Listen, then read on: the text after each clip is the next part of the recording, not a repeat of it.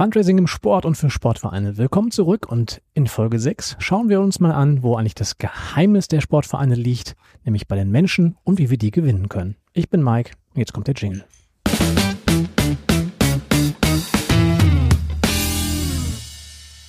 Willkommen zurück. Ihr habt fünf Folgen schon bereits hinter euch und jetzt so langsam ja, kommen wir in den Bereich, wo wir uns um das Hauptsächliche im Fundraising kümmern, nämlich um die Menschen, mit, mit denen Sportvereine arbeiten und für die Sportvereine arbeiten. Und dazu begrüße ich ganz herzlich wieder die Andrea. Hallo. Wir hatten uns schon, ne? Du kannst dich, äh, eigentlich brauchen wir nur sagen, Leute, hört euch die letzte Folge an, dann wisst ihr, wer Andrea ist. Kennt sich wunderbar auch in Unternehmenskooperationen aus. Und wir haben den Dietmar Stöckle dabei. Hallo. Ganz herzlich willkommen. Danke, dass du da bist. Dich kennen wir noch nicht. Wer bist denn du? Ja, Dietmar aus München und ich habe eine PR-Agentur und bin nebenher noch tätig ehrenamtlich äh, in einem Fußballverein und habe deswegen natürlich auch dieses Problem mit den Ehrenamtlichen. Das ist natürlich für uns auch ein ganz großes Thema. Hervorragend. Jetzt, womit dann auch die Frage geklärt ist, was du mit Sport zu tun hast. Machst du selber aktiv Sport noch? Leider nicht mehr, nein. Ja, es ist irgendwie, es ist lustig. Diejenigen, die, die sagen, dass sie keinen Sport mehr machen, sagen immer leider. Ne? Das ist so, das ist eine schlechte Gewissen pumpt so in einem. Ne? Das ist so, geht mir genauso. Okay, der Sportverein, für den du tätig bist, lieber Kollege, ist wie groß? Wie viele Mitglieder habt ihr? Also wir haben ungefähr 280 Mitglieder und ähm, ist jetzt ein Stadtteilverein von München und äh, sind eben auch gerade dabei, was ein sehr spannender Prozess ist, sich eben neu aufzustellen, um eben sich zu vergrößern, mehr Kinder und aber eben auch vor allem mehr Ehrenamtliche zu gewinnen. Der Grund, warum ich frage, ist, das hatten wir in der einen oder anderen Folge hier auch schon, ja, die allerwenigsten Vereine auf der lokalen und regionalen Ebene haben hauptamtliches Personal. 100 Prozent der Arbeit wird ehrenamtlich gemacht. Ihr selber seid ehrenamtlich tätig. Wo sind denn da, ich fange mal mit dem Negativen an, die Nachteile eines solchen Systems im Sportverein? Ähm, Im Ehrenamt sehe ich eigentlich keine Nachteile, sondern eigentlich nur Vorteile. Ehrenamtlich tätig zu sein ist, finde ich, eine befriedigende, eine schöne, eine ja, eine erfüllende Aufgabe.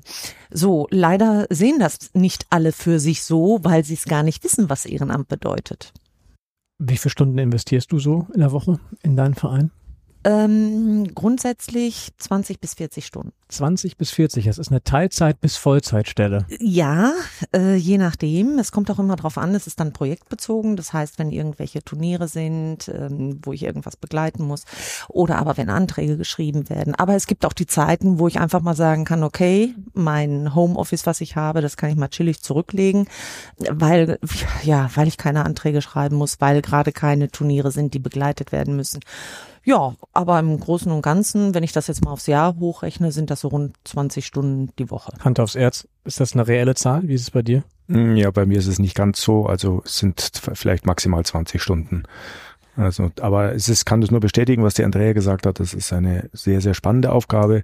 Wir haben jetzt bei uns zum Beispiel im Verein, äh, haben wir angestoßen mit, äh, die, eine Inklusionsabteilung aufzubauen. Und also man hat auch über das Ehrenamt die Möglichkeit, viel Innovatives und viel Neues in den Verein mit reinzubringen. Und das ist eigentlich wirklich eine überaus spannende Aufgabe. Wenn ich jetzt höre, 20 bis 40 Stunden die Woche oder ein bisschen weniger, betrifft das alle anderen Ehrenamtlichen auch. Wir wollen ja in dem Podcast schauen, wie kann ich neue Ehrenamtliche gewinnen und vielleicht fangen wir doch mal oder gehen mal weiter negativ mit um.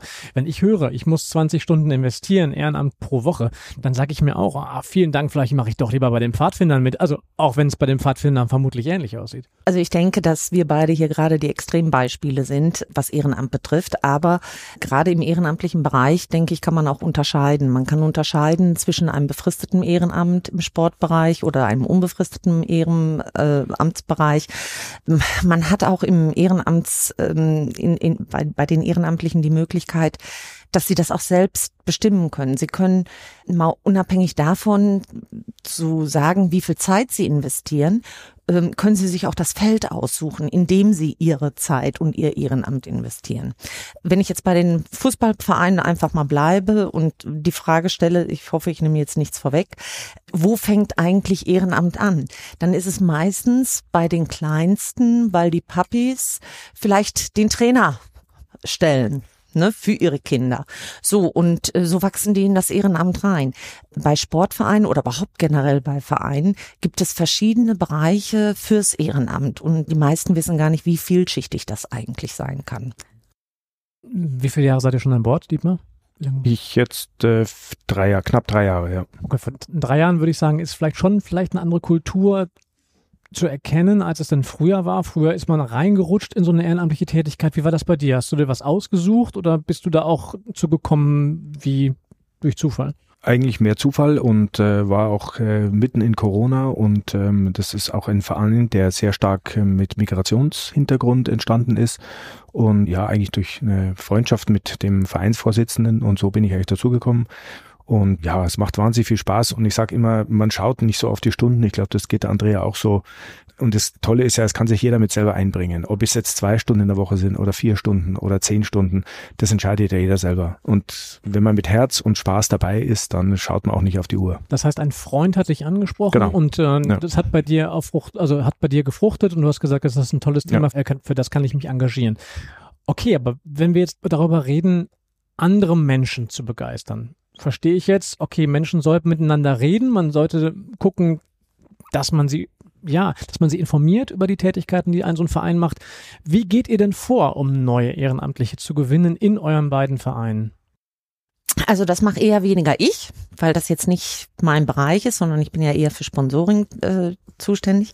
Aber ich weiß, äh, bei uns im Verein durch den ersten Vorsitzenden, der spricht aktiv im Verein die Papis, Mamis an. Äh, Das heißt also, die meisten Ehrenamtlichen, die bei uns im Verein tätig sind, die stammen auch aus dem Verein. Jetzt sind wir ein Verein mit rund 850 Mitgliedern. Bei 850 Mitgliedern, sprich 450 Kinder ungefähr, sagen wir mal eine Quote von 1,7, 1,8 an Eltern, dann noch die Großeltern dazu. Da hat man natürlich viele Möglichkeiten. Das heißt, ähm, Ehrenamt, wann fängt es an, wo hört es auf? Ist es schon Kaffee kochen, Kuchen backen? Einmalig für ich bleib jetzt mal wieder bei dem Spiel oder dem Turnier. Oder aber sagt vielleicht sogar jemand, Mensch, das macht mir so viel Spaß, ich möchte das gerne wöchentlich machen. Ich mache wöchentlich zwei Stunden in der Cafeteria meinen Cafeteria-Dienst. Ähm, wobei Dienst sicherlich dann das falsche Wort ist. Durch die Erfahrungen, die wir in der Vergangenheit gesammelt haben, um auf die Frage zurückzukommen, muss man zielgerecht und passgenau ansprechen. Wenn ich passgenau und zielgerecht anspreche, wenn ich sage, hör mal, wie lange könntest du Ehrenamt machen, was kannst du dir überhaupt für dich vorstellen, also nicht ich für mich, sondern du für dich, dann wird es in der Regel auch so sein, dass es erfolgsversprechend ist. So, dann kann derjenige reinschnuppern, macht es vielleicht zweimal die Woche oder einmal oder zwei Stunden die Woche und ja, in der Regel, wenn es gefällt und wenn man merkt, man ist auch eine Community, dann entwickelt sich auch sehr schnell was Intensiveres, was Neues, was längerfristiges daraus. Ist das bei euch ähnlich oder geht ihr anders vor? Wir haben erstmal uns überlegt, also so eine Art Strategie, welche Argumente haben wir denn, wie- um Ehrenämter und neue Personen fürs Ehrenamt zu gewinnen. Und wir haben uns wirklich Gedanken gemacht, wen suchen wir eigentlich und welche Kompetenzen sind gefragt. Dann auf der anderen Seite aber, was bieten wir? Was können wir denen, die sich für den Verein interessieren, was können wir bieten? Und dann haben wir uns eben auch überlegt, zum Beispiel eben Seminare, Fortbildungen, Feste. Ganz wichtig ist auch die, dieses Netzwerk, was dann entsteht, dass man eben mit Menschen, die gleiche Interessen haben, zusammen ist.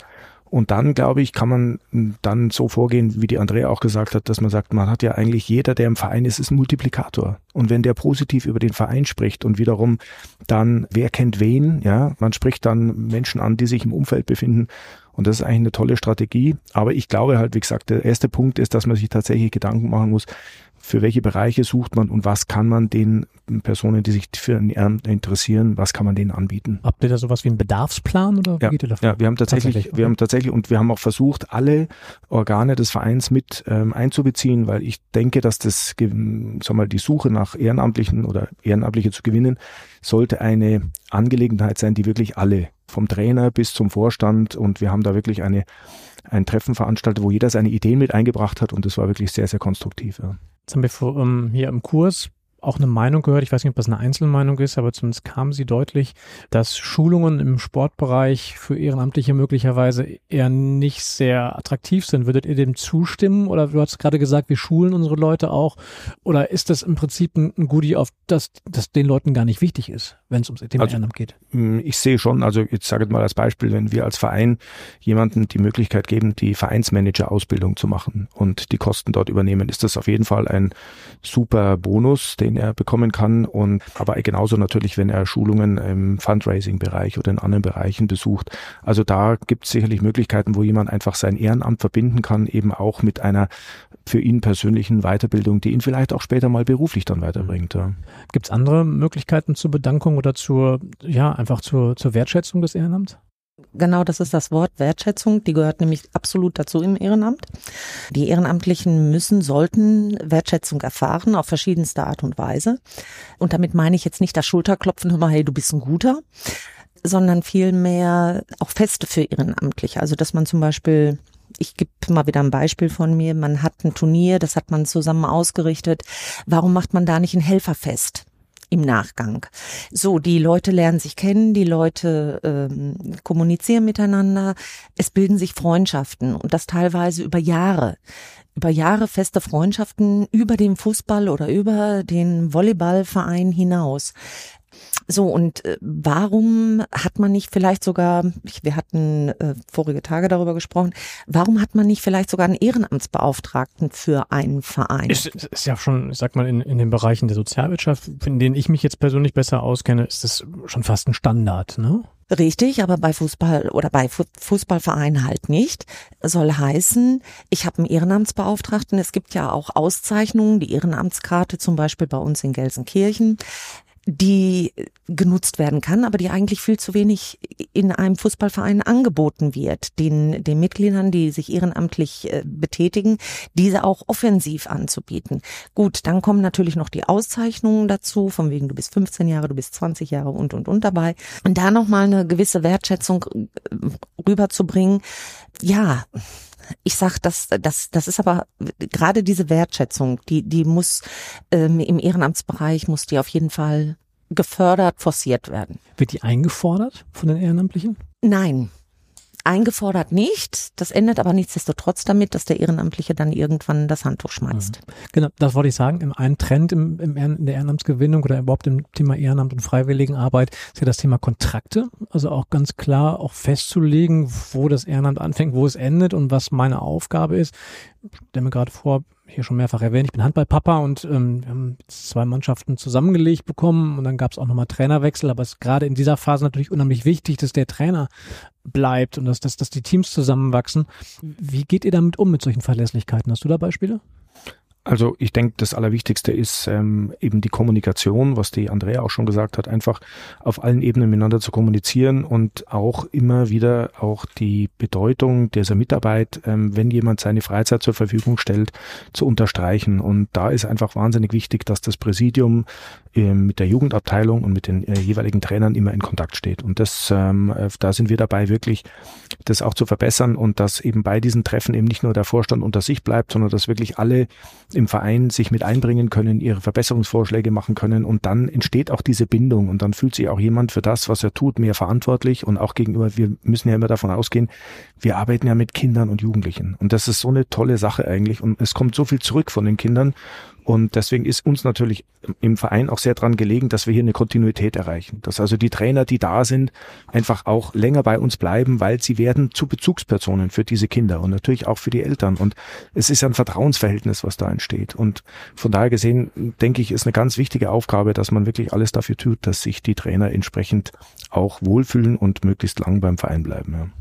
Jetzt auch mal da vielleicht gar nicht mal auf euren Verein geschaut, sondern vielleicht auf die Szene. Ich gehe davon aus, bei dir weiß ich es, Andrea, bei dir vermute ich es, dass ihr auch vernetzt seid. Bei so klassisch alteingesessenen Vereinen, wo Vorstände möglicherweise schon über viele Jahre auch aktiv sind, dann bedeutet das Thema Ehrenamtsgewinnung, neue Menschen natürlich auch oft ein bisschen Gefahr für eingefahrene Prozesse. Also ich habe mir möglicherweise meinen Verein so gebaut, wie ich ihn gerne haben möchte da bedeuten neue Leute, neue Köpfe dann auch gleichzeitig neue Ideen und vielleicht sogar auch das Hinterfragen von vorhandenen. Erlebt ihr sowas und falls ja, wie würdet ihr mit sowas umgehen?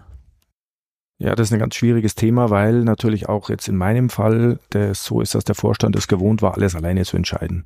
Und jetzt natürlich diese Entscheidungsprozesse auf eine breitere Basis zu stellen, auch für den einen oder anderen bedeutet, über seinen Schatten zu springen und bestimmte Verhaltensregeln oder Muster zu ändern. Und ähm, aber das ist einfach wahnsinnig wichtig, weil wer sich heute engagiert, gerade von den jungen Leuten, der hat sehr konkrete Vorstellungen, was er machen möchte, ob er vor allem wie er es machen möchte. Und wenn wir als Verein nicht in der Lage sind, da einen eine Synergie herzustellen, ja, so, so, äh, uns da in der Mitte zu treffen, dann wird es einfach ganz schwierig, weil die machen das dann, wie die Andrea vorgesagt hat, zwei, drei Monate und dann gehen sie wieder. Und das ist, glaube ich, eine der Hauptaufgaben, dass wir verstehen, was wollen auch die Ehrenamtlichen, was wollen die, wenn die sich bei uns engagieren. Und wenn wir das verstehen, glaube ich, dann kommen wir ein großes Stück weiter. Ihr sucht Ehrenamtliche. Ihr sucht vermutlich auch neue Mitglieder. Wo, wo unterscheidet sich denn die Suche nach neuen Mitgliedern von der nach neuen Ehrenamtlichen? Ja, das ist eine schwierige Frage. Wir haben nicht so das Problem, dass wir keine Mitglieder äh, bekommen. Ganz im Gegenteil, also bei uns äh, stehen sie Schlange. Ja, das hat sicherlich auch was mit der Ausrichtung des Vereins zu tun. Das hat aber auch damit zu tun, wie stark die einzelnen Mannschaften sind. Bei der SSV Bur wird Landesliga gespielt. Wir stehen jetzt kurz davor, vielleicht sogar im Jugendbereich A und C-Bereich äh, in die Westfalenliga aufsteigen. Und das ist natürlich ziemlich spannend für, für, für, an, also für potenzielle Mitglieder, weil die dann sagen, ja, okay, ich möchte unter den Voraussetzungen dann auch da und da spielen. Und die stehen dann natürlich Schlange. Und bei den kleineren, also bei ab G-Jugend, sagen natürlich die Papis ne, oder die Mamis, oh, das ist ein Verein, Verein, der hat eine gute Kinder- und Jugendarbeit, da möchte ich ganz gerne hin. Leistung, Dienstleistung. Ja. Ganz klassisch, ne? Ja. So, und deswegen sage ich ja, ich habe zwar die Mitglieder, die Ehrenamtlichen habe ich nicht und die Ehrenamtlichen kann ich durch ihre Mitgliedschaft gewinnen. Also habe ich Mitglieder gerade lokal, das heißt aus dem Bereich Gelsenkirchen oder vielleicht mal, also was sehr gut zu erreichen ist, äh, habe ich eine Chance, auch Ehrenamtliche äh, zu gewinnen. Aber nochmal ist ganz, ganz wichtig die Frage, und das sagt der Dietmar auch gerade, wie stellt sich ein potenzieller Ehrenamtlicher das Ehrenamt vor? Hat er eine zeitliche Befristung? Möchte er es in einem, in seinem für ihn bekannten Fach machen? Äh, kommt er jetzt aus der Gastronomie? Kommt er aus der Buchhaltung? Kommt er aus der Wirtschaft? Ist er Architekt etc.? Das sind ja alles trotzdem auch ehrenamtliche Tätigkeiten, die im Verein umgesetzt werden können. Sicherlich gibt es auch die, die Unbefristeten, so wie meine Wenigkeit das vielleicht ist, äh, die jetzt nicht darauf gucken, ob es 10, 20, 30 oder 40 Stunden sind, denen auch, äh, die keine zeitliche Befristung haben das werden immer mehr die Exoten, weil die Menschen und unsere Umwelt, also unsere soziale Umwelt, wird immer schneller, auch durch die äh, Medien. Wir haben zwar noch nicht probiert, aber ich könnte mir zum Beispiel auch vorstellen, wenn wir Ehrenamtliche gewinnen würden und wir würden die nicht aus dem eigenen Herzen, also aus dem eigenen Verein heraus gewinnen, dann könnte ich mir auch vorstellen, dass man wirklich inseriert. Das wäre jetzt meine nächste Frage auch an dich, äh, Dietmar. Also jenseits von vier Augengesprächen, habt ihr Erfahrung mit, mit dem Medieneinsatz bei der Ehrenamtsgewinnung? Also auf jeden Fall auch kann nur empfehlen, soziale Medien die zu nutzen. Das ist meistens ein Instrument, was äh, sehr, sehr gut funktioniert. Natürlich auch Vereinszeitschriften, Verbandszeitschriften, die Schaukästen, klassischen Schaukästen. Also gibt es sehr viele Möglichkeiten, einfach, was ich da auch nur empfehlen kann, nicht zu sagen, was wir suchen, sondern einfach, was wir bieten. Ja, wir sind hier ein toller Verein und wir bieten eben hier euch die Möglichkeit, äh, sich da entsprechend zu engagieren. Super und, Perspektivwechsel auch nochmal ganz genau. klar. Es geht nicht um uns, ja. sondern es geht um dich. Genau, genau. Und ähm, sonst ansonsten auch, ähm, äh, wie es auch die Andrea macht in Gelsenkirchen, einfach feste Turniere nutzen. Das machen wir auch eben, äh, um zu zeigen, was wir können interkulturelle Aktivitäten. Äh, wir haben zum Beispiel, ähm, haben wir auch gemeinsam bei der Antirassismus-Kampagne im März, hat die SSV Bur sich beteiligt. Wir haben ein Video gedreht. Das sind alles Dinge, wo man Aufmerksamkeit erregt. Das kostet nichts. Ja, da kann man auch wieder Vereinsmitglieder involvieren, wirklich hervorragenden Ergebnissen und einfach sich auch selber positionieren als Verein, sodass von außen die Leute sagen, oh, schau mal, was die machen. Die sind auch sozial engagiert. Das sind alles Themen auch, die über den eigentlichen Fußball hinausgehen, aber heute einfach für viele eine ganz große Bedeutung haben. Und ich denke, dass das auch für Vereine ganz wichtig ist, sich eben hier ganz klar zu positionieren. Wenn ich von Ehrenamt und Sportvereinen höre oder das damit assoziiere, dann gehe ich davon aus, dass ich irgendwann mal als Trainer in der Halle stehen soll oder dass ich die Buchhaltung mache, was auch immer. Es gibt diesen Trend des, des, des digitalen Ehrenamts oder des digitalen Engagements, wo man über digitale Tätigkeiten, das ist jetzt nicht nur die Website, sondern auch andere Dinge, sich auch engagieren kann und das möglicherweise auch nur projektorientiert oder für einen kurzen Moment. Wir haben da auch in der Folge davor schon gesprochen mit, mit dem Hugo, wo es darum ging, Wissensaustausch auch mit Unternehmen. Wie weit habt ihr sowas denn schon mit in eure Tätigkeiten übernommen? Oder geht's bei euch tatsächlich, mal ganz ehrlich, nur noch um den Ball, der ins Netz muss? Äh, nee. also der Ball, der ins Netz muss, der ist natürlich ganz, ganz wichtig. Klar, wir sind ein Sportverein. Digitalisierung ist sicherlich bei uns ein Thema, ein ganz, ganz wichtiges Thema. Wir haben angefangen äh, mit einer Website die wir, klar, die existierte schon länger, die wurde aber irgendwann mal äh, grunderneuert. Wir haben angefangen vor zwei Jahren mit Facebook. Wir hatten es wohl auch schon länger, aber es wurde nie äh, genutzt, mal sporadisch, aber nicht intensiv, so wie wir es heute machen.